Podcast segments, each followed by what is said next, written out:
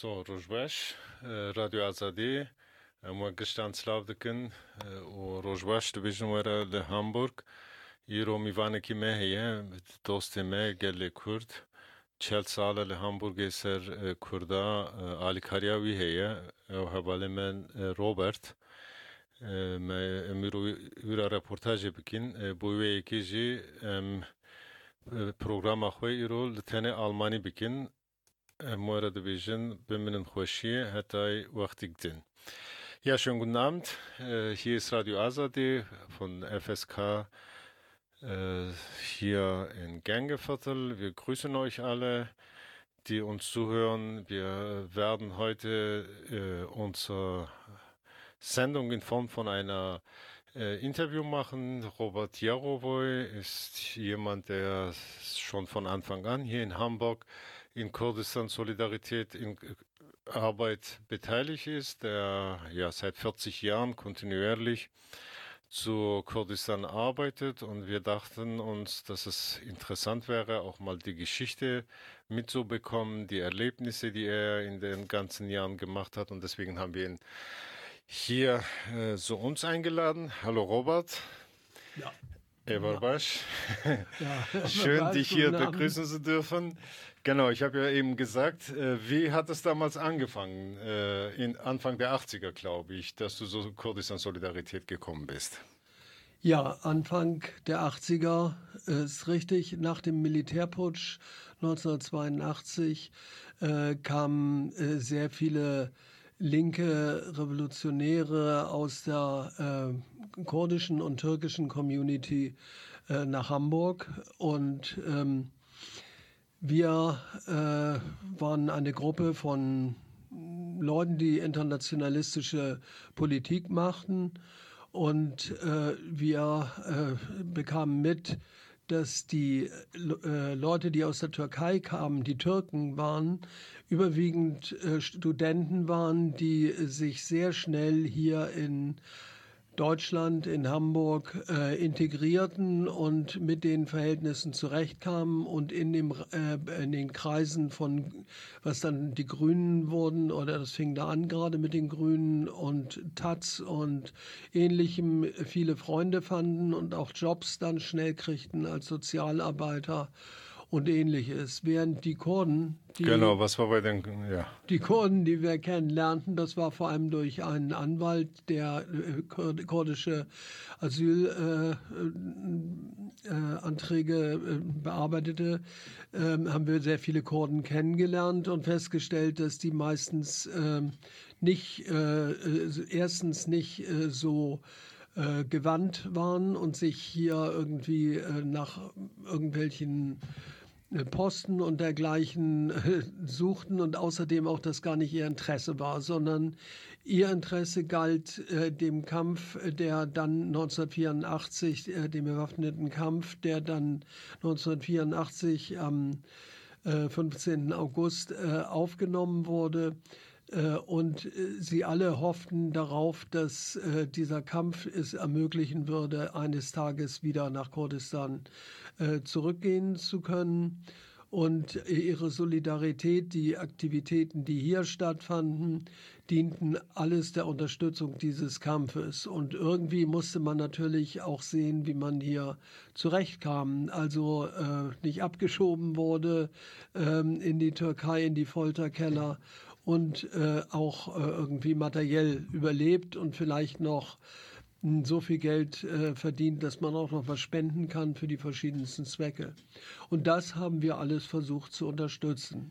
Ja, es gab ja, du hast ja kurz angesprochen, es gab ja damals auch so eine, als die kurdische Bewegung sich entschlossen hat, insbesondere den Kampf bewaffnet gegen die das türkische Militärregime zu führen, dann auch hier so eine Hetz Kampagne. Wie war das vielleicht damals?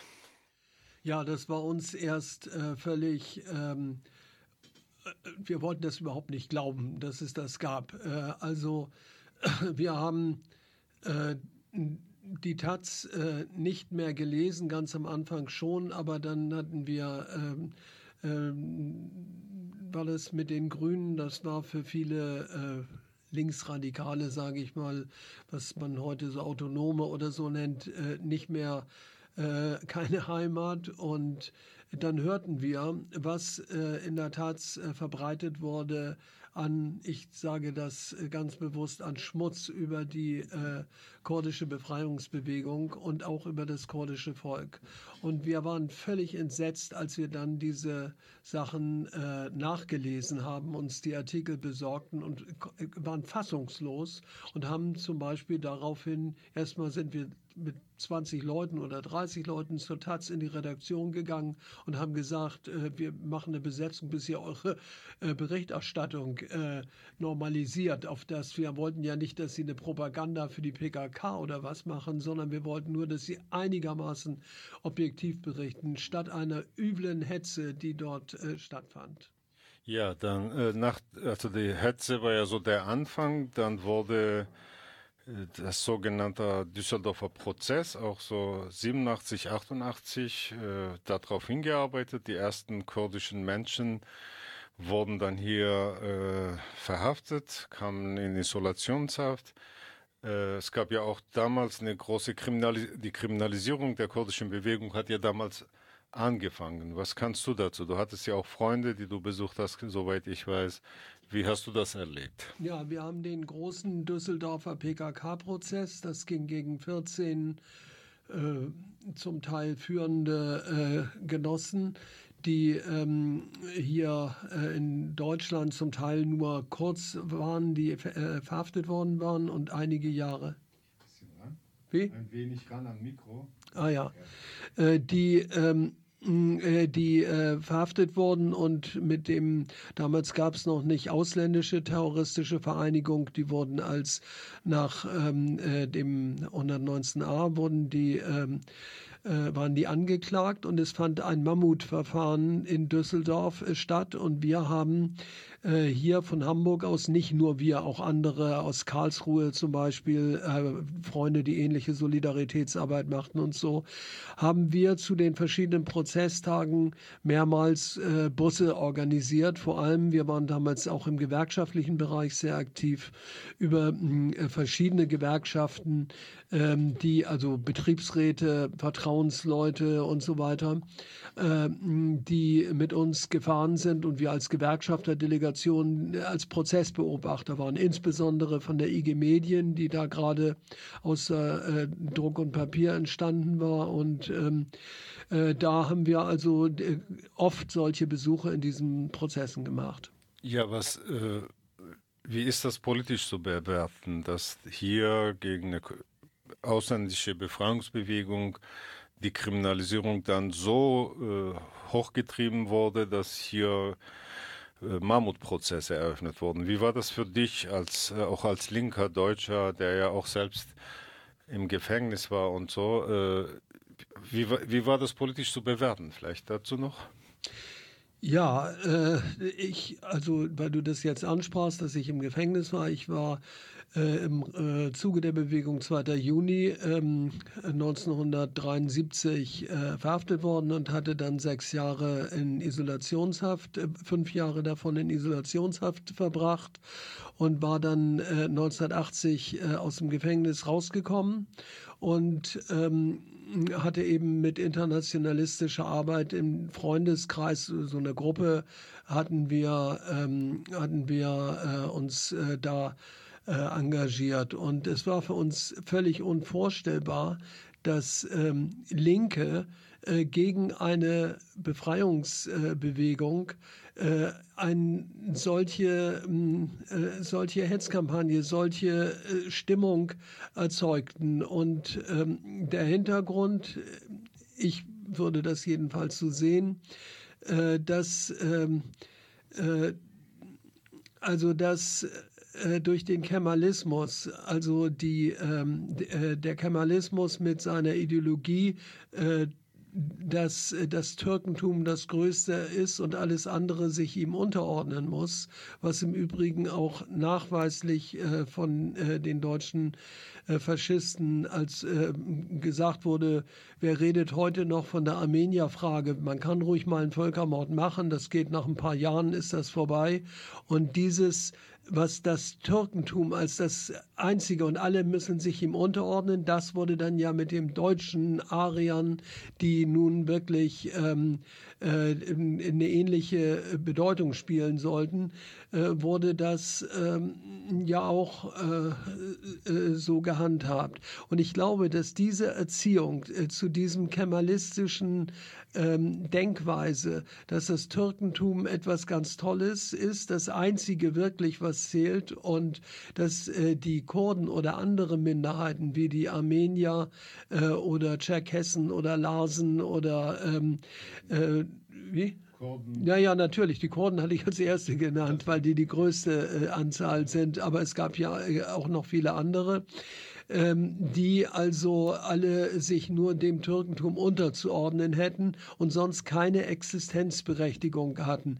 Dass dieses, was in den Schulen gnadenlos den äh, Kindern ähm, beigebracht und eingeprügelt wurde, ähm, äh, dass sich das so festgesetzt hatte, dass auch viele äh, türkische Linke äh, das auch in ihrem, äh, äh, in ihrem Blut, in ihren Genen hatten äh, und deswegen ein merkwürdiges Verhältnis zu der kurdischen Befreiungsbewegung hatten. Ich möchte es mal mit einem, einer Sache vergleichen. Äh, es war in der deutschen Linken nach 1968 wurde die Frauenbefreiung als was äh, völlig Nebensächliches. Das war so, ja, wenn dann die Revolution kommt, dann wird das mit der Frauenfrage auch alles sich ge äh, geklärt haben und so. Aber es wurde eigentlich hm, nicht anerkannt von den auch führenden linken Genossen, äh, dass die Frauen anfingen, sich selber ähm, auch äh, ihre Rechte und ihre Befreiung anfingen, hm, innerhalb der Bewegung zu erkämpfen. Und so ähnlich schien mir das bei äh, den äh, bei den türkischen äh, Linken, sofern sie nicht richtig chauvinistisch gegen die Kurden waren, hatten sie doch so diese Sache, ja, das ist so eine Nebengeschichte, wenn wir erstmal die Revolution in der Türkei gemacht haben, dann kommen diese Sachen auch alle irgendwie, die werden dann auch alle irgendwie äh, gelöst. Ähm, äh, das, äh, aber es wurde nicht ernst genommen, dass dieses Hand in Hand gehen musste, genauso wie die ähm, äh, äh, Befreiung der Frauen. Also in der türkischen Linken sah es genauso äh, schlecht darum aus wie in der deutschen. Nach 68 in der ganzen Bewegung, da zählten die Frauen auch nicht besonders viel. Ja. ja, und was war die Motivation der Bundesregierung, eben die Kriminalisierung der kurdischen Bewegung hier so umzusetzen, wie sie das bis heute noch tut. Naja, man muss das historisch sehen. Ähm, es ist so, dass eben England und Frankreich äh, und Spanien hatten über, Portugal hatten überseeische Kolonien, wo sie ihre Rohstoffe herbekamen. Und da in Deutschland erst äh, die Einigung äh, zu einem großen Reich erst 1871 entstand, war es zu spät, um jetzt, sagen wir mal, große Kolonien in Übersee äh, zu bekommen. Das hatten die anderen schon weitgehend unter sich verteilt. Und da hat ähm, Deutschland ähm, äh, sich äh, orientiert auf dem Mittleren Osten. Äh, es war ja auch in, äh, in dem heutigen Irakgebiet, äh, war das Erdöl sehr dicht unter der Oberfläche. Man brauchte da nicht wahnsinnige Bohrungen oder was zu machen. Und die ganze Bagdadbahn, die von Berlin nach Bagdad gebaut wurde und über die Türkei durch kurdisches Gebiet lief, war eine Sache, die von der Deutschen Bank finanziert und von Siemens äh, gebaut wurde unter äh, Schutz und Obhut ähm, äh, des, äh, des äh, deutschen Militärs, was nicht direkt dort agierte, aber in dem äh, osmanischen Generalstab ähm, am Ersten Weltkrieg, der bestand zu überwiegenden, mindestens die Hälfte waren deutsche, preußische Offiziere, die, die also die osmanische Armee berieten oder zum Teil sogar die kommandierten. Und diese, dieses Osmanische Reich, was damals der kranke Mann am Bosporus genannt wurde, weil es ähm, ein Feudalreich war, ein Viervölkerstaat, der so langsam am Zerfallen war, den hatte sich Deutschland schon vorher Preußen ähm, äh, nach genauen Beobachtungen, zum Beispiel der spätere Generalfeldmarschall Moltke, der hat dort Erkundungsreisen gemacht, interessantes Buch darüber geschrieben, äh, wie viele Rohstoffe es dort gäbe und dass das sehr wichtig sei für Deutschland, für Preußen erst und für, dann für Deutschland, für die Versorgung äh, mit ähm, Öl und äh, Eisenerz und dergleichen, was man für die aufkommende Schwerindustrie brauchte. Und daraus hat man eben sehr äh, enge Bindungen äh, gemacht. Die gingen übrigens weiter. Goebbels hat äh, das Rundfunkwesen in der Türkei äh, aufgebaut ähm, für Atatürk und ähm, äh, beziehungsweise sein Nachfolger Ünlü. Ähm, äh, das äh, waren immer diese ganz engen Verbindungen Deutschlands mit der Türkei. Und die gingen auch weiter nach dem äh, Zweiten Weltkrieg, als die NATO, als die in die NATO Deutschland und die Türkei gleichzeitig aufgenommen wurden und Deutschland. Eine ganz kurze Anekdote. Also es waren man während des Ersten äh, Weltkrieges waren 960 deutsche Offiziere, in der, die in der türkischen Armee gedient haben und sie geführt haben, sie ausgebildet haben und so.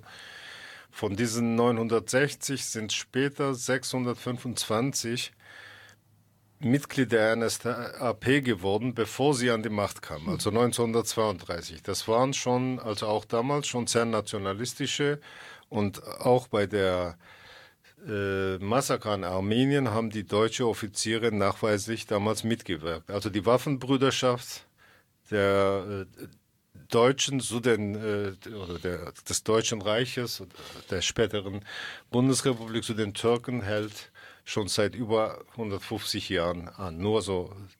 Ja, so genau hätte ich diese Zahlen jetzt nicht gewusst, aber grundsätzlich klar. Äh, ich meine, ein Ziel, was auch heute vergleichbar ist, Deutschland wollte England äh, den Nachschub äh, durch den Suezkanal abschneiden.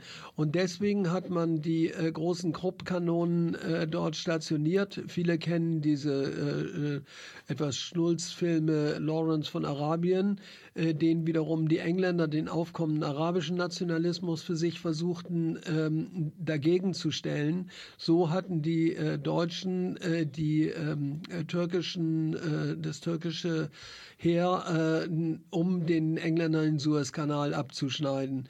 Und sozusagen als ähm, äh, dafür, dass sie mit ihnen so gut zusammenarbeiten, haben sie gesagt, wenn ihr als eben dieser, äh, dieser ähm, Kemalismus, dieses mit dem Türkentum aufkam, hat man gesagt, dazu, deswegen drücken wir auch ein Auge zu, wenn ihr die Armenier umbringt oder später die Kurden. Äh, das äh, erlauben wir euch. Ähm, so wie jetzt Erdogan äh, erlaubt wurde, dass er die ganze Zeit den IS und äh, die Nusra-Front und so weiter äh, unterstützt hat. Da sagt man auch für die Dienste, Dienste, die ihr uns leistet, äh, erlauben wir euch, dass ihr dort ähm, schalten und walten könnt, äh, wie es euch in eurer, gemäß eurer Ideologie gefällt. Das ist äh, bis heute nicht anders äh, geblieben. Was waren so die Hauptgründe deines Erachtens, warum die Bundesregierung damals äh, über 20 kurdische Menschen äh, verhaftete und äh, ja, eine Diskriminierungswelle gegen die kurdische Bewegung einleitete. Ich glaube, nach dem Militärputsch gab es ja sehr viele äh, versprengte Geflüchtete aus, äh, aus der Türkei. Darauf äh, bin ich vorhin schon gekommen. Und es ist gelungen, äh, dem deutschen Kapitalismus, dem deutschen Staat, äh, die äh, überwiegende Mehrheit der äh, türkischen Linken, mit Ausnahme von ganz wenigen, die Defsol zum Beispiel, aber äh, ansonsten äh, weitgehend äh, zu integrieren und zu befrieden. Und äh, man hatte sicherlich äh, in Deutschland Sorge, wenn dieses revolutionäre Potenzial, denn die Leute, die da geflüchtet waren, waren alle noch von 68 geprägt und waren alles Leute mit äh, revolutionären Einstellungen. Und die sind äh, eben äh, was zumindest äh, die türkische Population anlangt, weitgehend ja, man kann es beinahe sagen, gekauft worden, indem sie irgendwelche Stellen, es sind sehr, sehr viele gut bezahlte Stellen äh, zur Verfügung gewesen in äh, verschiedenartigsten Zentren und ähm, äh, naja, allen möglichen Institutionen und wo die alle untergekommen sind und äh, damit auch ihren den revolutionären Anspruch gegenüber dem Waffenbruder Türkei ähm, äh, begraben haben. Und dann gab es einen komischen Spruch, da äh, wo die Füße sind, da muss auch der Kopf hin und, äh, und dann solle man Sauerkraut und Knoblauch essen und dann würde man äh, hier also in Deutschland wunderbar leben.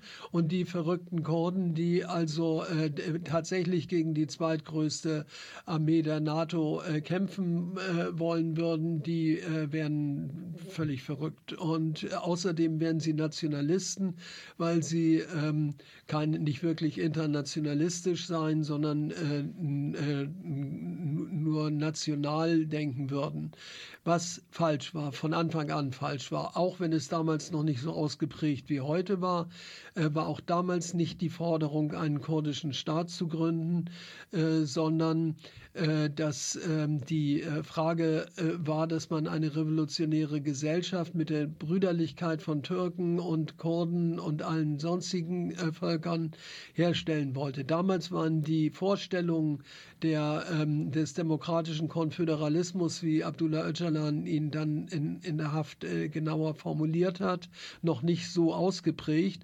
Aber von der Grundtendenz war das schon äh, genau das Gleiche. Und es waren keine kurdischen Nationalisten wie jetzt Basani oder so bei der PKK, sondern es ging um einen internationalistischen revolutionären Widerstand. Und das war so dein, äh, auch dein, also was war inhaltlich noch, das war ein Punkt vielleicht, was die kurdische Bewegung ausmachte für dich, dass du so lange jetzt Solidarität oder so lange zu ihr arbeitest? Naja, ich habe, oder nicht nur ich, auch viele andere, haben wir eben äh, die, wir sind, haben dann sehr viele Delegationsreisen ähm, in die äh, kurdischen Gebiete der Türkei, aber später auch in Irak. Und wir waren äh, 1992 eingeladen mit einer kleinen Gruppe im Libanon, in der Beka-Ebene, in der Maslum Korkmaz Akademie, äh, wo Abdullah Öcalan auch war. Wir haben ihn kennengelernt, sind dort eine Woche ähm, äh, haben wir diskutiert und ähm, mit verschiedenen Genossen auch unsere äh, gute Freundin Sakine Jansis, die da gerade nach zehn Jahren aus der Haft äh, entlassen worden war, die war dort auch, die haben wir auch dort kennengelernt. Und so haben wir mit vielen äh, Genossinnen und Genossen dort äh, gesprochen, was sicherlich ein äh, großer Anstoß für uns war, die äh, Solidaritätsarbeit ähm, äh, weiterzuentwickeln. Und wir haben dann äh, 1993 damit begonnen, diese ähm, Delegationsreisen äh, zu unternehmen. Auch sehr viel auf gewerkschaftlicher Basis. Wir hatten vor allem nach ähm, Batman, ähm, also Eli, äh, äh, Kontakte aufgebaut ähm, zu äh, Petrolisch und den kurdischen äh, Genossinnen, die dort äh, arbeiteten in der Ölindustrie und ähm, haben äh, dort sind von denen eingeladen worden. Wir sind dahin gefahren mit 30 Leuten und so und das mehrmals und haben die auch nach Hamburg eingeladen, was auch funktioniert hat. Allerdings jedes Mal, wenn wir wiederkamen nach Batman, dann war der eine oder andere erschossen worden und ähm, das war insofern eine sehr schwere äh, Sache. Aber wir haben diese Sache mit den hm, Delegationsreisen und insgesamt, wir haben mal irgendwann gezählt, haben wir allein aus Hamburg 250 Deutsche im Laufe der Zeit ähm, äh, so in Reisen mitgenommen, die äh, dadurch die Realität Kurdistans kennengelernt haben und nicht, was ihnen irgendwelche Leute erzählt haben. Und als wir anfingen mit der Solidarität, da hatten die meisten mal gehört durch Karl May, durchs wilde Kurdistan oder so. Ähm, aber sie hatten überhaupt keine Ahnung, wie die Realität in Kurdistan war und auch, dass die PKK-Bewegung keine finstere stalinistische Partei war, sondern eine Volksbewegung. Das musste man alles erstmal vor Ort ähm, kennenlernen und man musste ähm, äh, diese, äh, die Menschen und, und ihr ihren Widerstand, ihren alltäglichen Widerstand. Ich meine jetzt nicht von den äh, Guerillakämpfern sondern, und Kämpferinnen, äh, sondern ähm, in den ganz normalen, ob das Gewerkschaften oder Menschenrechtsvereinen oder ähm, äh, oder die in den Zeitungsredaktionen arbeiteten, wo auch sehr viele durch Anschläge, äh, Geheimdienstaktionen ums Leben gekommen sind äh, und die dort arbeiteten, Anwälte und so weiter, Gewerkschafter äh, und die und äh, den Kampf, den die auf dieser Ebene führten, musste man kennenlernen, äh, um das zu verstehen, was eigentlich ähm, äh, hinter dieser hinter dieser Guerilla-Bewegung, die dann ähm, ja eben seit 84 äh, ähm, existierte und immer stärker geworden ist, um das zu verstehen, wie breit das im Volk verankert war und ähm, ähm, dann kam auf, äh, hier in Deutschland wurde dann gesagt, ja, Abdullah Öcalan, das ist ja Führerkult und sowas. Ähm, das haben wir von Anfang an total anders gesehen. Äh, äh, genau. weil, äh, ja, äh, du warst ja auch bei Öcalan, ja, vielleicht sagst du auch noch mal dazu inhaltlich. Ja, inhaltlich wollte ich jetzt gerade darauf, äh, eben darauf kommen, dass wir über die Fragen diskutiert haben, ähm, also zum Beispiel die Bedeutung äh, der Rolle der Frauen äh, in einer Revolution, aber auch in der ganzen Gesellschaft äh, vor und während und nach der Revolution, ähm, äh, dass äh, über diese äh, Fragen und auch eben die Fragen von, ich kam ja aus einer eher anarchistischen ähm, ähm, Tradition ähm, und ähm, da haben wir auch schon über Rätedemokratie und solche Fragen gesprochen. Das war alles noch nicht so ganz klar. Die PKK hatte ja ursprünglich auch Hammer und Sichel im, äh, in ihrer Parteifahne. Das wurde dann mh, geändert äh, mit dem Untergang der Sowjetunion und so. Da, das, da war er gerade da, als wir dort äh, waren und haben wir auch mit APO drüber diskutiert. Hm, und die Fehler, die in der Sowjetunion gemacht wurden, ähm, äh, dass äh, die eben doch letzten Endes ähm, äh, dazu geführt haben, dass dieses erste Experiment des Sozialismus weitgehend untergegangen ist und dass man diesen Fehler nicht wiederholen wollte. Ähm, das war also eine, eine waren so die sehr wichtigen Punkte, über die wir da gesprochen haben. Und ähm, naja, ähm, aus den ganzen äh, Dingen hat sich dann auch diese Ideologie des äh, demokratischen Kommunalismus ähm, äh, entwickelt, dass man also, was dann in Rojava praktisch ähm, äh, jetzt äh, die Realität ist, was aber auch in der Türkei versucht wurde in den kurdischen Städten. Nur dort ist es alles äh, äh, zerschlagen worden äh, mit blutigem Schwert und Folter und allem. Trotzdem hat sich die Ideologie äh, dort vollständig gehalten und auch das Verhältnis zum Beispiel zwischen Männern und Frauen und das ist, ist völlig anders, als wir es im Anfang kennengelernt haben.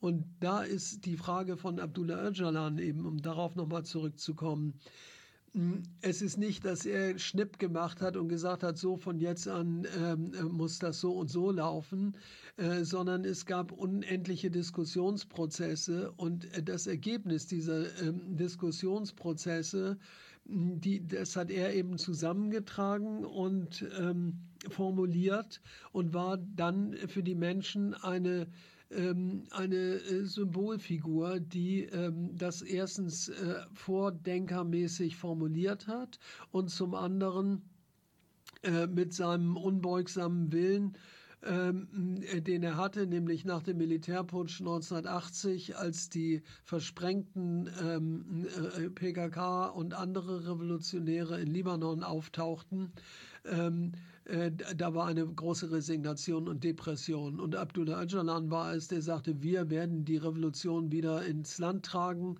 Und ähm, äh, das äh, haben die äh, wenigen äh, Führer der damaligen türkischen Linken, die auch entkommen waren, haben das dort auch mit ein, ein Bündnis unterschrieben. Birkum hieß das. Und auch von Deviol.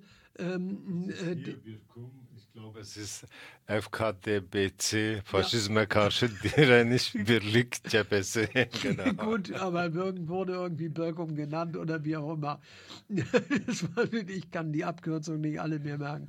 Äh, aber die ähm, haben das auch mitgetragen, nur als sie erstmal in Deutschland waren, nicht nur in Deutschland, auch in Schweden, Frankreich, Holland, ähm, da sind eben äh, diese, haben sich diese Organisationen weitgehend in, hier integriert und aufgelöst, mit wenigen Ausnahmen. Und ähm, äh, und haben eben äh, den Kampf nicht weitergeführt und äh, fühlten sich natürlich auch angegriffen von den äh, Kurden oder der PKK-Bewegung, die das weitermachten und sagten, ihr sitzt hier gemütlich und, ähm, und lasst es euch gut gehen. Und, ähm, und äh, äh was in der Heimat äh, ist, ähm, oder Heimat ist so ein komisches Wort, aber in der äh, Zuhause ist oder wie man äh, das nennen will, ähm, das äh, interessiert euch zunehmend gar nicht mehr. Ähm, naja, und die Unterdrückung war natürlich für die Kurden am allerschlimmsten, weil ich meine, wenn man noch nicht mal seinen muttersprachlichen Unterricht in der Schule, ähm, das war auch so Punkte für uns, die uns zur Solidarität brachten, dass wir uns vorstellten, wie kann es angehen, wenn die, vor allem die Mütter damals, äh, die noch nicht selber zur Schule gegangen waren, die nur Kurdisch konnten und natürlich mit ihren Kindern nur Kurdisch gesprochen hatten, dass sie äh, dann äh, auch, gibt es ein berühmtes Theaterstück von Harold Pinter drüber, ähm, die, die, ihre Kinder im Gefängnis besuchen wollten und durften nicht Kurdisch mit ihnen sprechen. Da sie aber kein Türkisch konnten, konnten sie gar nicht mit ihnen sprechen. Und diese Situation und dass in den Schulen dann wirklich den Kindern eingeprügelt wurde, auf Türkisch Türkisch zu sprechen, das hat uns auch also irgendwie völlig äh, entsetzt und äh, gesagt, mal abgesehen von äh, dem Terror, der Folter und den Morden, ähm, dass ein, eine Situation, wenn die Menschen nicht mal ihre eigene Sprache äh, weitergeben können an ihre Kinder, dass das nichts mit Nationalismus zu tun hat, sondern dass das ein untragbarer Zustand ist. Und, ja, ein Menschenrecht ist. Und es ging ja auch nicht nur um die Sprache, sondern auch die Musik, die Kultur, der, äh, des, die Tänze, all das war ja praktisch verboten. Was war aber so das Besondere für dich, was dich inhaltlich äh, vielleicht auch mit der kurdischen Bewegung zusammengebracht hat, Robert? Ja, das kann ich sagen. Es ging uns, ich hatte ja nun gesagt, also eben diese ganze äh, Missachtung der Menschenrechte und so weiter. Aber es ist nicht der einzige Punkt. Der Punkt äh, ist der, dass wir uns immer als Antiimperialisten verstanden haben und äh, die ganze Situation äh, mit der kolonialen Ausbeutung äh, der unterdrückten Völker, aber bis heute, wenn man, da will ich jetzt nicht drauf eingehen, nur äh, Klimawandel und so, also die Folgen der kapitalistischen, imperialistischen Politik, die wir seit 1968 immer versucht hatten äh, anzugreifen. Das war ja auch äh, damals, äh, ob das nun die RAF oder die Bewegung 2. Juni, den Kampf im Herzen der Bestie des Imperialismus zu führen. Das ist äh, für uns äh, sehr wichtig gewesen. Und wir haben, äh, glaube ich, äh, sehr früh schon erkannt, dass die PKK-Bewegung eben nicht nur eine Befreiungsbewegung äh, für das kurdische Volk war, sondern ein ganz äh, klarer Angriff auf das imperialistische System. Und auch dieses, ähm, also äh, ein, ein sehr weit fortentwickelter.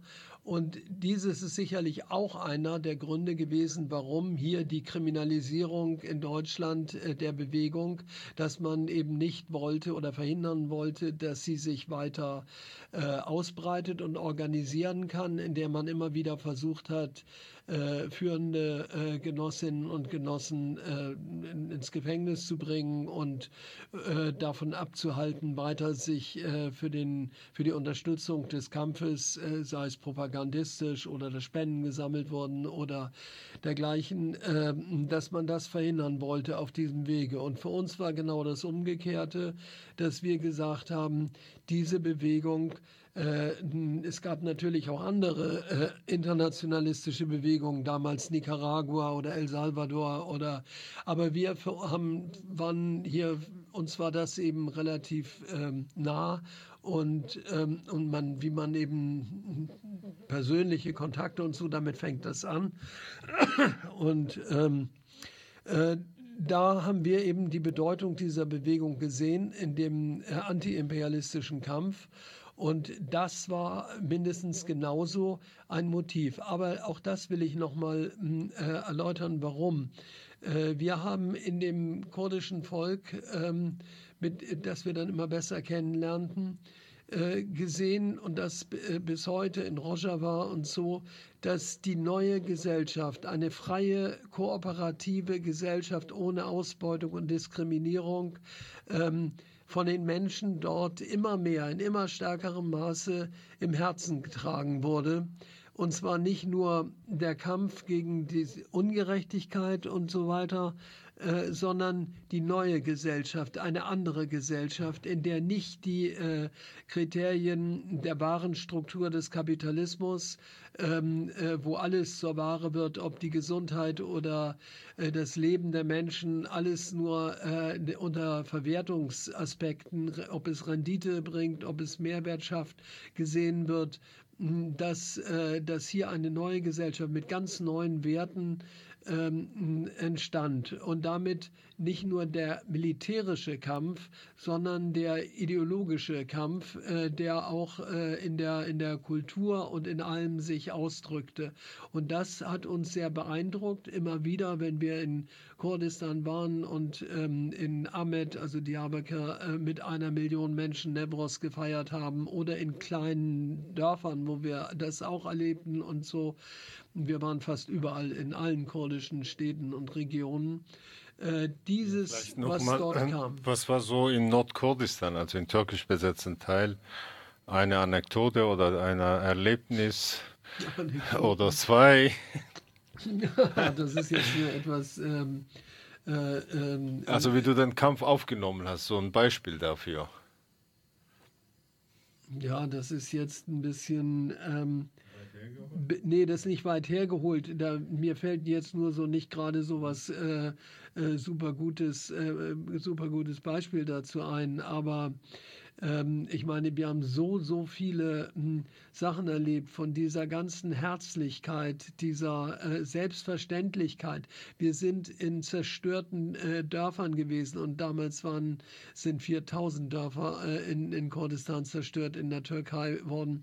Und wir haben die äh, Geflüchteten erlebt und die hatten nichts. Die waren so arm und trotzdem haben sie versucht, noch irgendwie Tee äh, für uns zu machen, weil man äh, Gäste muss man äh, bewirten, muss man ähm, äh, den, äh, auch wenn man selber gar nichts mehr hat, weil alles äh, äh, vernichtet worden ist, systematisch vernichtet worden ist. Und dieses, hm, das haben wir immer und überall, egal wo in Kurdistan erlebt, ähm, dass zumindest in den Kreisen, in denen wir uns bewegt haben. Das waren natürlich die äh, fortschrittlichen, äh, also ich hatte vorhin schon gesagt, Menschenrechtsverein, Gewerkschaften und, äh, und, und dergleichen oder die HDP beziehungsweise deren Vorläuferorganisationen, die alle verboten wurden, die HEP, die DEP und wie sie alle hießen. Und in diesen Kreisen ähm, äh, die aber Millionen umfassten, haben wir uns äh, bewegt und da haben wir diese unglaubliche ähm, äh, äh, unglaubliche ähm, Herzlichkeit. Aber ich bin mal eine Anekdote, da fällt mir gerade eine ein von mit Apo. Äh, das war, weil wir da gestern gerade äh, drüber sprachen. Meine Lebensgefährtin, äh, die vor zwei Jahren gestorben ist, die Beate, Beate, Beate Reis, ähm, die war auch damals im Libanon in der BKE und die war gelernte Kfz-Mechanikerin. Äh, was Apo sehr interessant fand, eine Arbeiterin, die ähm, und keine Studentin. Ähm, äh, und von der wollte er auch immer vieles so, ähm, wie sie das sieht und einschätzt und bewertet wissen. Und dann war hm, Wie gesagt, damals 1992 war die äh, Frauenemanzipation unter den äh, kurdischen Kämpfern auch noch nicht ganz so äh, wie heute. Äh, da waren zwei Autos, ein Auto, was ein Jeep, der nicht ansprang, und dann war ein anderer, und dann wurden, standen um diese beiden Autos zehn Männer mit ähm, gewichtiger Mine und versuchten mit Überbrücken und so dieses Auto wieder zum Laufen zu kriegen. Und Beate stand so dabei und ich ähm, äh, sagte, weil sie ja nun gelernte Kfz-Mechanikerin war, was meinst du denn? Und da sagt sie, ja, ich könnte mir denken, dass dann nur der Magnetschalter am Anlasser klebt. Da muss man vielleicht nur einmal draufhauen und dann, äh, dann läuft er wieder. Dann ist sie aber, wollte sie da nicht. Und habe ich gesagt, komm, jetzt geh da hin. Und, und die hatten da auch Werkzeug und so. Und nimm Hammer und hau einmal drauf. Du weißt doch, wo man draufhauen muss. Und das hat sie gemacht. Und zack, das Ding, da hat sie natürlich ein bisschen Glück gehabt. Und zack, das Ding lief wieder. Und als dann die Geschichte Apo erzählt wurde, hat er sich köstlich drüber amüsiert und fand das äh, äh sehr, also jetzt äh, nicht nur als Anekdote, sondern richtungsweisend, weil diese zehn Männer, die da alle ganz wichtig drum standen, dass da so eine kleine 1,55 Meter große Frau ankommt und einmal mit dem Hammer zack. Aber wie gesagt, das hätte auch nicht klappen können. Aber das, ähm, das ist eben äh, auch so ein Teil von einem neuen Gesellschaftsverständnis äh, darstellt. Ja, genau. Du warst ja auch in, in Rojava. Äh, wie hast du das wahrgenommen? Also 40 Jahren arbeitest du bei einer Bewegung mit oder unterstützt sie. Sie war damals sehr klein, heute ist, hat sie sich im gesamten Nahen Osten äh, ausbreiten können und hat einen, äh, ein alternatives System, vor allem in Rojava, aber auch in Teilen Nordirak und so aufgebaut. Wie hast du das wahrgenommen?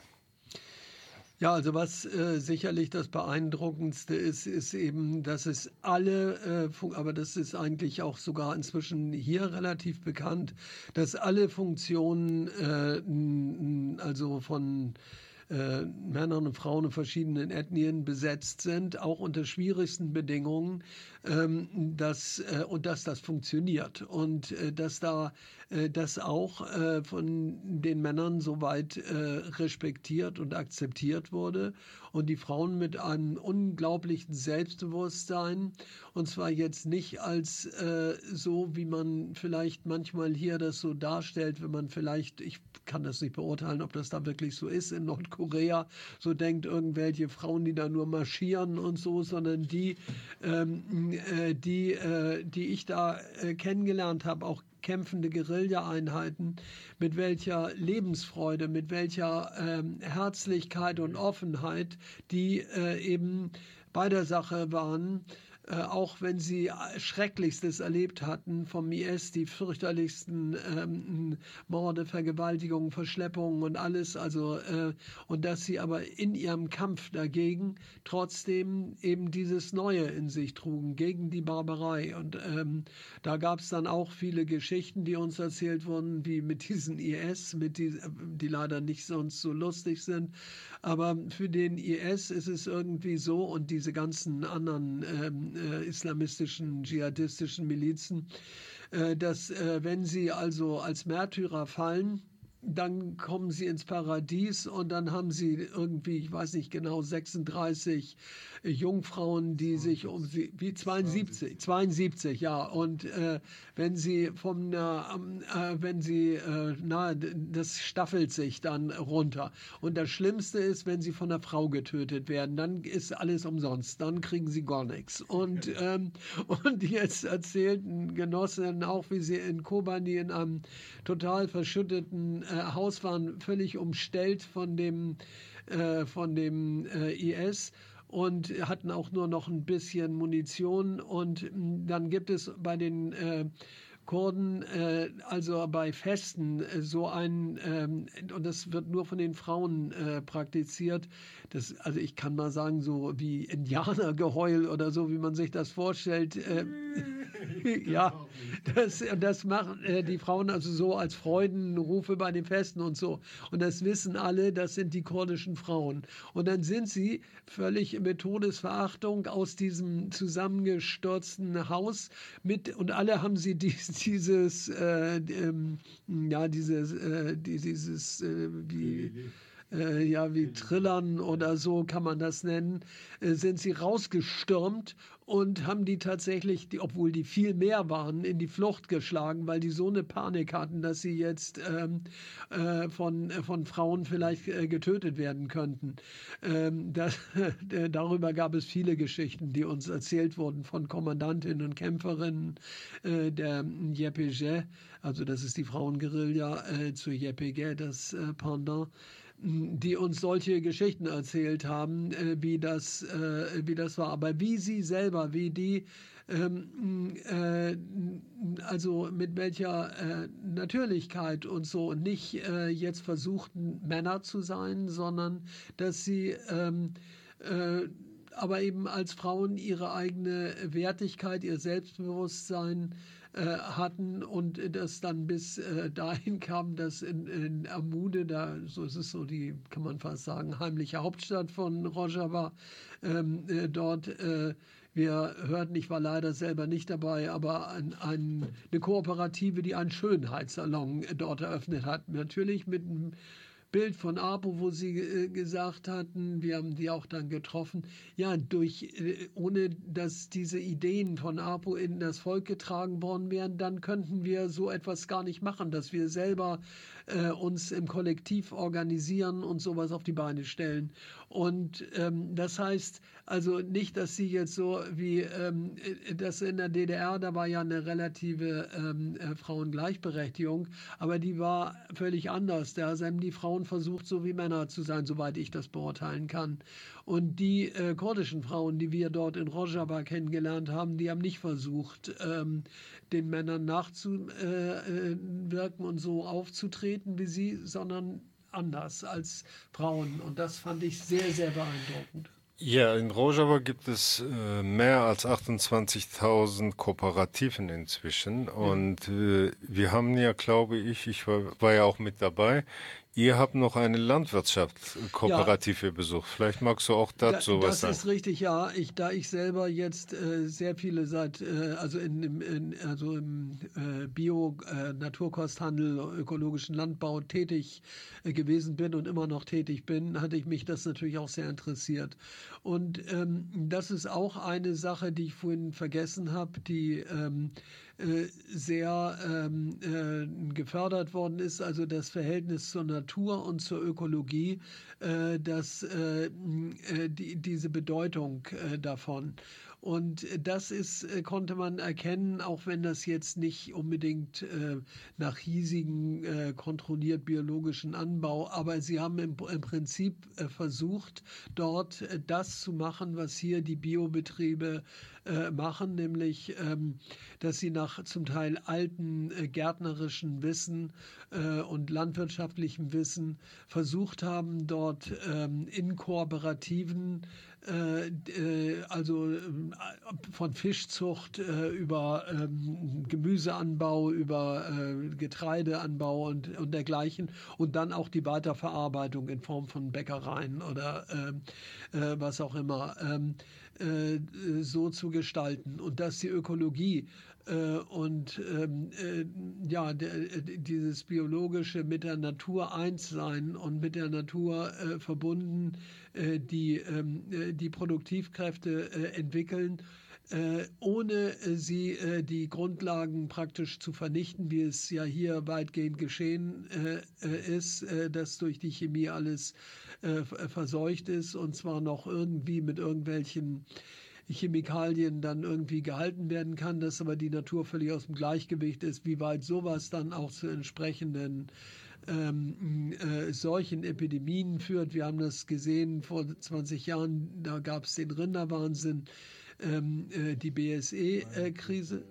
Äh, und die kam dadurch zustande, dass die, der Kapitalismus in seiner Perversion die Kadaver von, von äh, den äh, Rindern äh, zermahlen hat und den Kühen äh, zu fressen gegeben hat, obwohl sie totale Vegetarier sind. Und die Folge war dieser Rinderwahnsinn, der sich dann wie verrückt ausbreitete. Das ist ein, Be ein Beispiel. Und wie weit andere, ähm, äh, also äh, Krebserkrankungen und dergleichen auch mit dieser ganzen Verseuchung der Umwelt zusammenhängen, das ist jetzt im Einzelnen nicht nachweisbar so, aber grundsätzlich muss man kein äh, Virologe oder sonst was sein, um sich vorstellen zu können, dass das natürlich alles dazu beiträgt, ähm, äh, dass solche Krankheiten auftreten äh, und äh, Massenerkrankungen kommen. Gut, wir haben äh, Beate erwähnt, deine Lebensgefährtin, deine Freundin, 40, über 40 Jahre, glaube ich. Da hast du dir ein Lied für sie gewünscht, Bella Joe auf Kurdisch. Wir sprechen dann noch, noch kurz über Beate.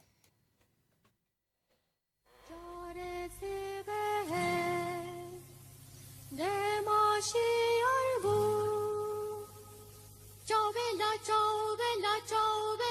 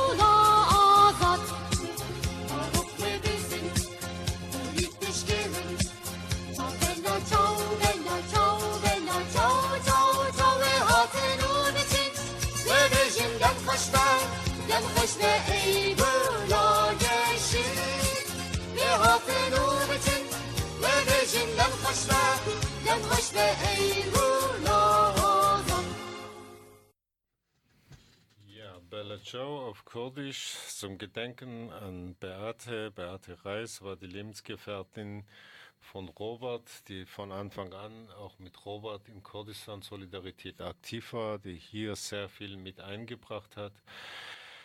Ja, magst du vielleicht zu ihr noch was sagen, Robert, zu Beate?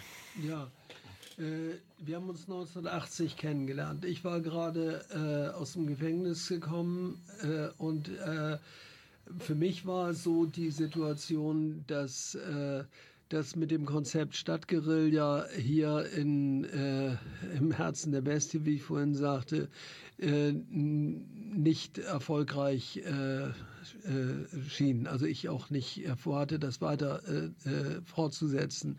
Sie war aus dem KBW, heute vielen nicht mehr unbedingt bekannt.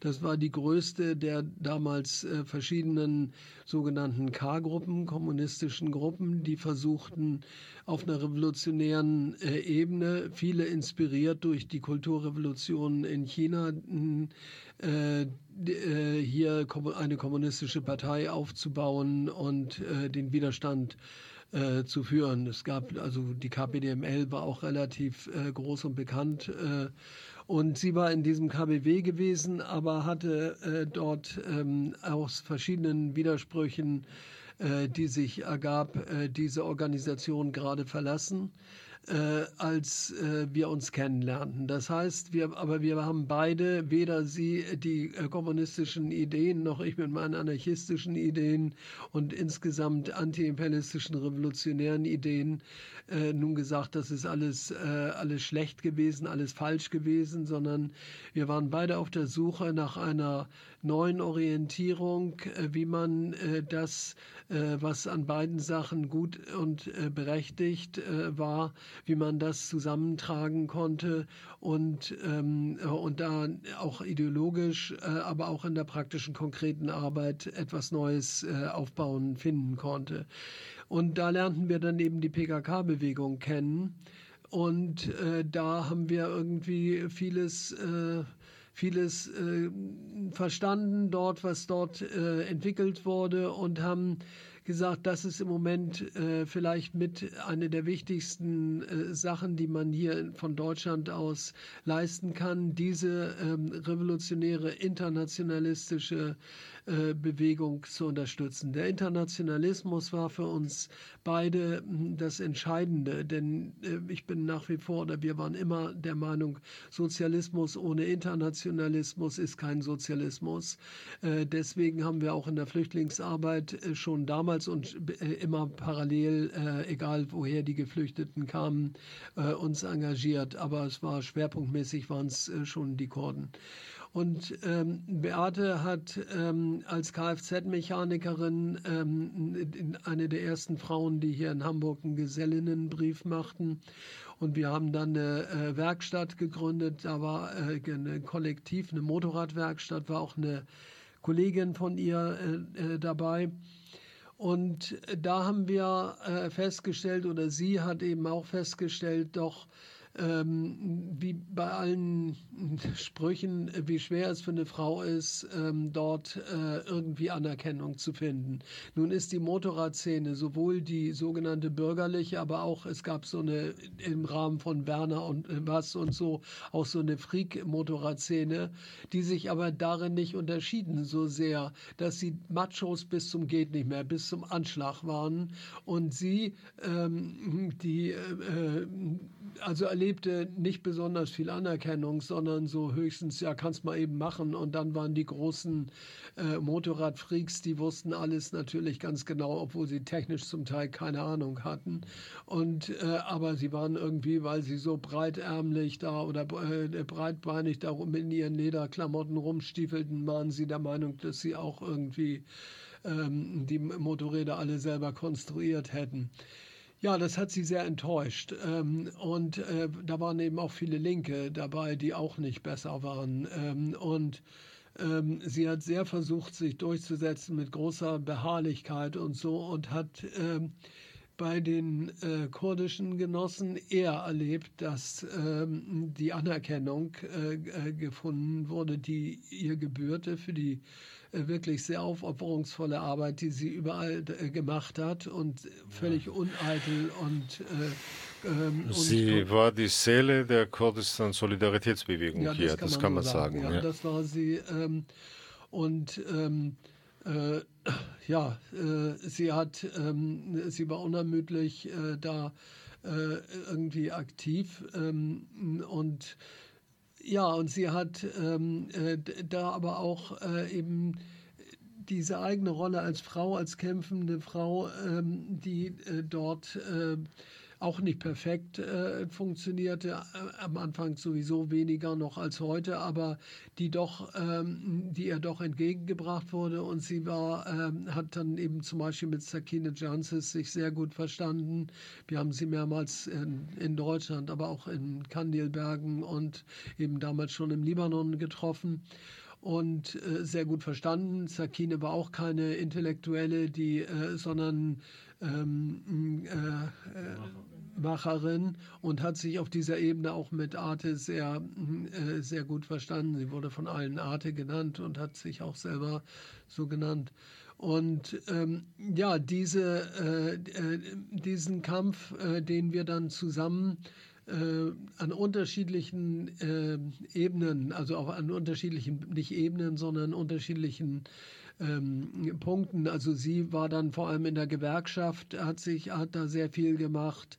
Ähm, später, nachher, äh, war ich dann äh, in der Kommunalpolitik, ähm, wo wir aber auch sehr viel Flüchtling, Geflüchtetenfeste und, und dergleichen gemacht haben und eben organisiert haben, auch diese Delegationsreisen und so weiter aus unterschiedlichen Bereichen der Gesellschaft, wo wir tätig waren. Sie war nicht immer unbedingt in denselben Bereichen wie ich. Wir sind nicht immer Händchen haltend durch die Gegend gelaufen, sind wir überhaupt nie, äh, sondern wir haben beide unsere Sache gemacht, aber uns immer ergänzt und und, und zusammen uns darüber unterhalten und Kraft gegeben und, ähm, äh, und viel äh, eben unternommen. Jeder dort, äh, wo sie oder ich am besten das konnten und Kontakte hatten.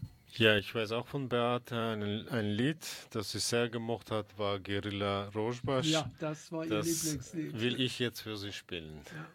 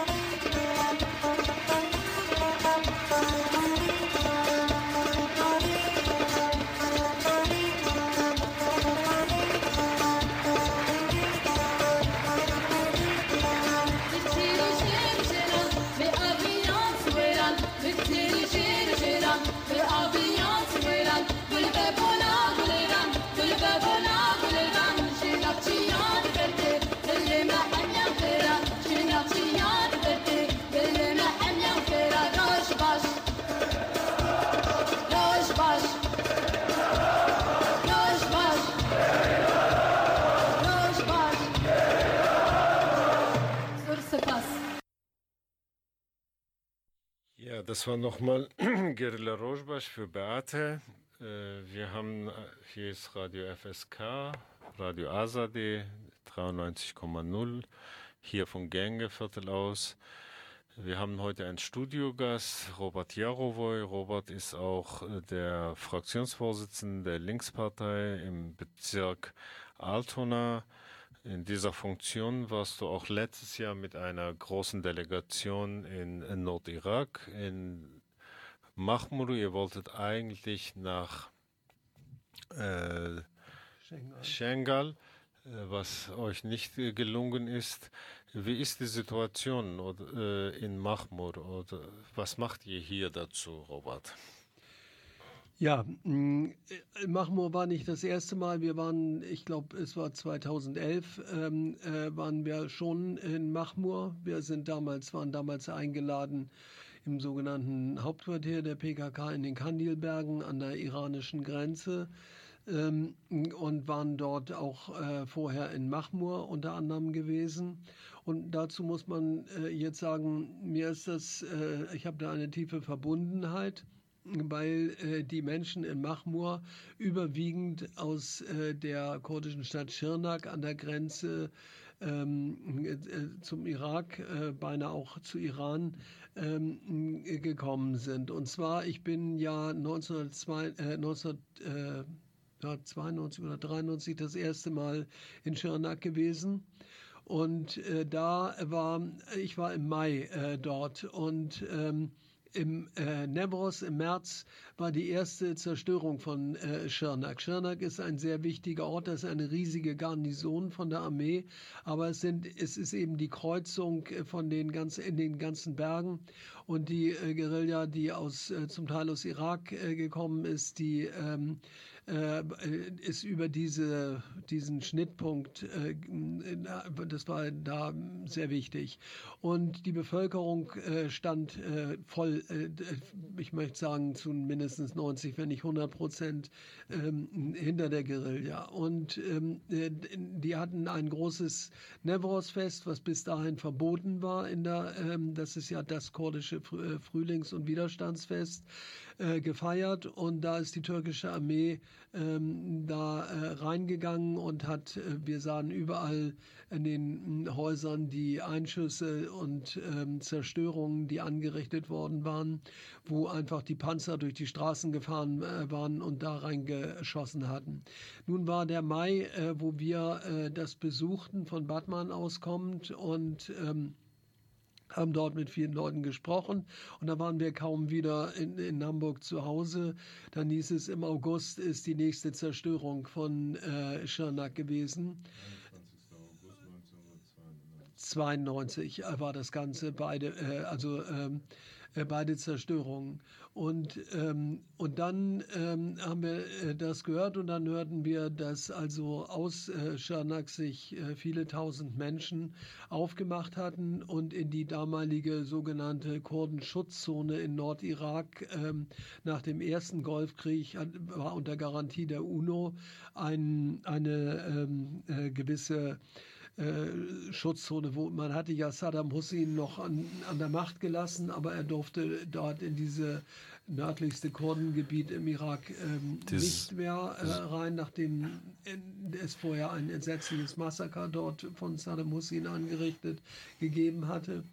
Und da sind dann äh, viele tausend aus Schirnak hingeflüchtet. Ich meine, es waren ziemlich so über 30.000 Menschen waren das damals. In ja. Camp Ertusch sind die erst, erstes, ja die genau. in, einem, äh, in einem langen Trek, in einem Exodus äh, äh, dorthin. Und die haben versucht, ähm, äh, so Camps äh, zu bilden, sind dort aber auch schon von der türkischen Armee äh, bombardiert worden und so und sind dann weiter ins Landesinnere gegangen.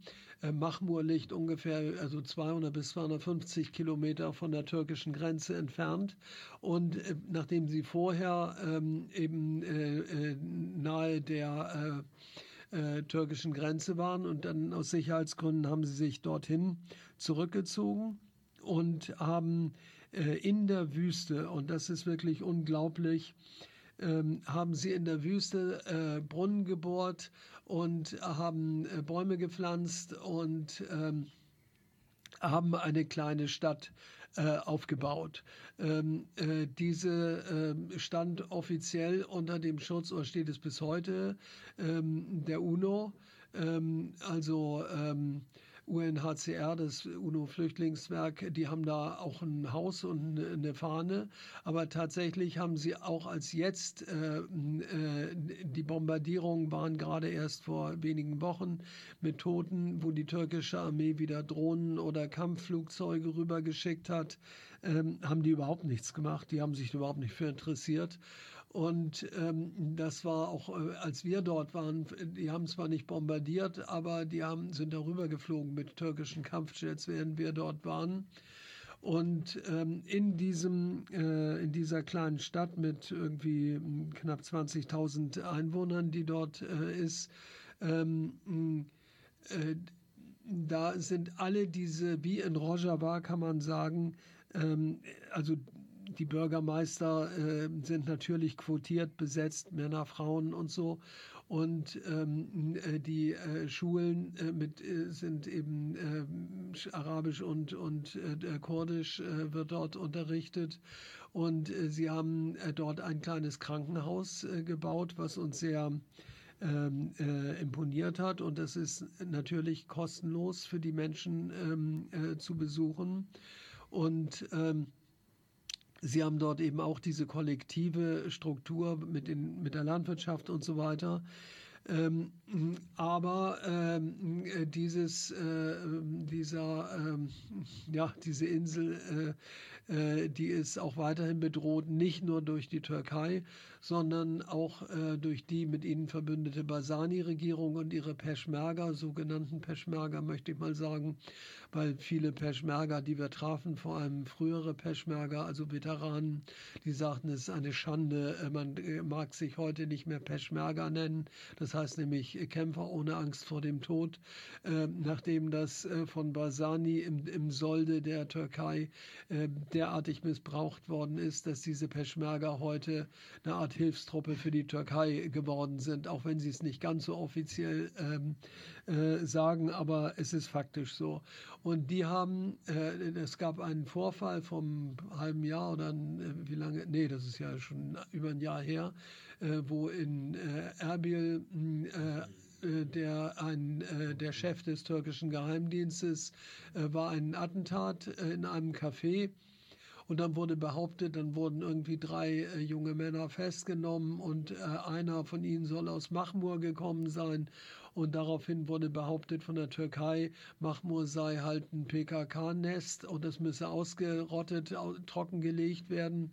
Und ähm, daraufhin hat die, ähm, diese Basani Peschmerga ein, äh, ähm, äh, also ähm, das abgeriegelt weitgehend.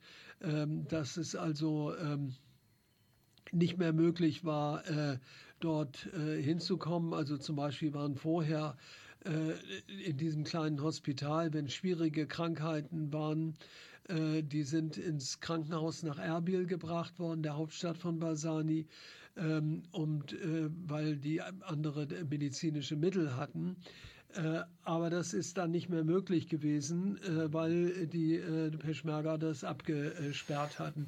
Wir sind nach wahnsinnigen Schwierigkeiten, wir haben unglaubliche Verhandlungen geführt und sind auch von der deutschen Generalkonsulat nur verarscht worden und, und die haben gesagt, fahren Sie nach Hause, das ist alles viel zu gefährlich und, und geht gar nicht und so. Wir sind dann schließlich doch durchgekommen und äh, haben dann äh, mit den dort äh, tätigen Ärzten und so Ärztinnen ähm, äh, gesprochen. Jetzt sammeln wir, es gibt so einen Verein, gemeinnützigen Verein, den wir schon 1993 gegründet haben. Der heißt Kurdistan Hilfe, findet man im Internet auch leicht sofort die Seite. Und da haben wir Geld gesammelt seit 1993 für humanitäre Projekte, zum Beispiel eine Prothesenwerkstatt in Kamischli in Rojava und Frauendorf, äh, Frauenprojekte, auch äh, traumatisierte Frauen äh, und ähm, unter anderem jetzt äh, ein wir wollten eigentlich, wir hatten Geld mit, um einen Ambulanzwagen zu kaufen. Aber ich muss sagen, wie wir es oft erlebt haben und großen Respekt, die italienischen Genossinnen und Genossen waren schneller als wir. Als wir da ankamen, stand schon der äh, Ambulanzwagen, den die gespendet hatten. Äh, dort schon. Und da haben wir gesagt, wie sind die denn durchgekommen durch diese Sperren? Und dann haben die gesagt, ja, mit DHL. Das ist nämlich DHL hat dort die ganze Paketdienst und die sind einfach äh, nicht als Delegation oder was, die haben das einfach gegeben und die sind dann da durchgefahren und haben den da hingebracht. Wir müssen jetzt zum Schluss kommen. Ja. Äh, zu spenden. Wir sammeln jetzt für ein Sonographiegerät und andere Rollstühle und solche Sachen und äh, äh, bitten euch alle dringend, wenn ihr Leute kennt, die Geld, ein bisschen Geld haben, äh, dass sie spenden für die Kurdistanhilfe. Ihr kriegt äh, Spenden Abzugs, steuerabzugsfähige Spendenquittungen und äh, für diese humanitären Projekte in Rojava oder in Mahmur, da sind verschiedene Projekte, das könnt ihr im Internet alles finden, äh, dafür Geld zu spenden. Und seien es auch kleine Beträge, aber besser natürlich große. Genau, also. Dann äh, war das ein gutes Schlusswort von Robert. Robert, herzlichen Dank, dass du heute hier das Interview mit uns gemacht hast. Ich bedanke mich äh, dafür, diese äh, Wahrheiten äh, in einem möglichst großen Kreis von Menschen bekannt zu machen. Dankeschön. Und ja, wie Robert schon sagte, bitte, bitte spendet für Projekte in Kurdistan, in Rojava, in Mahmur und wo auch immer. Danke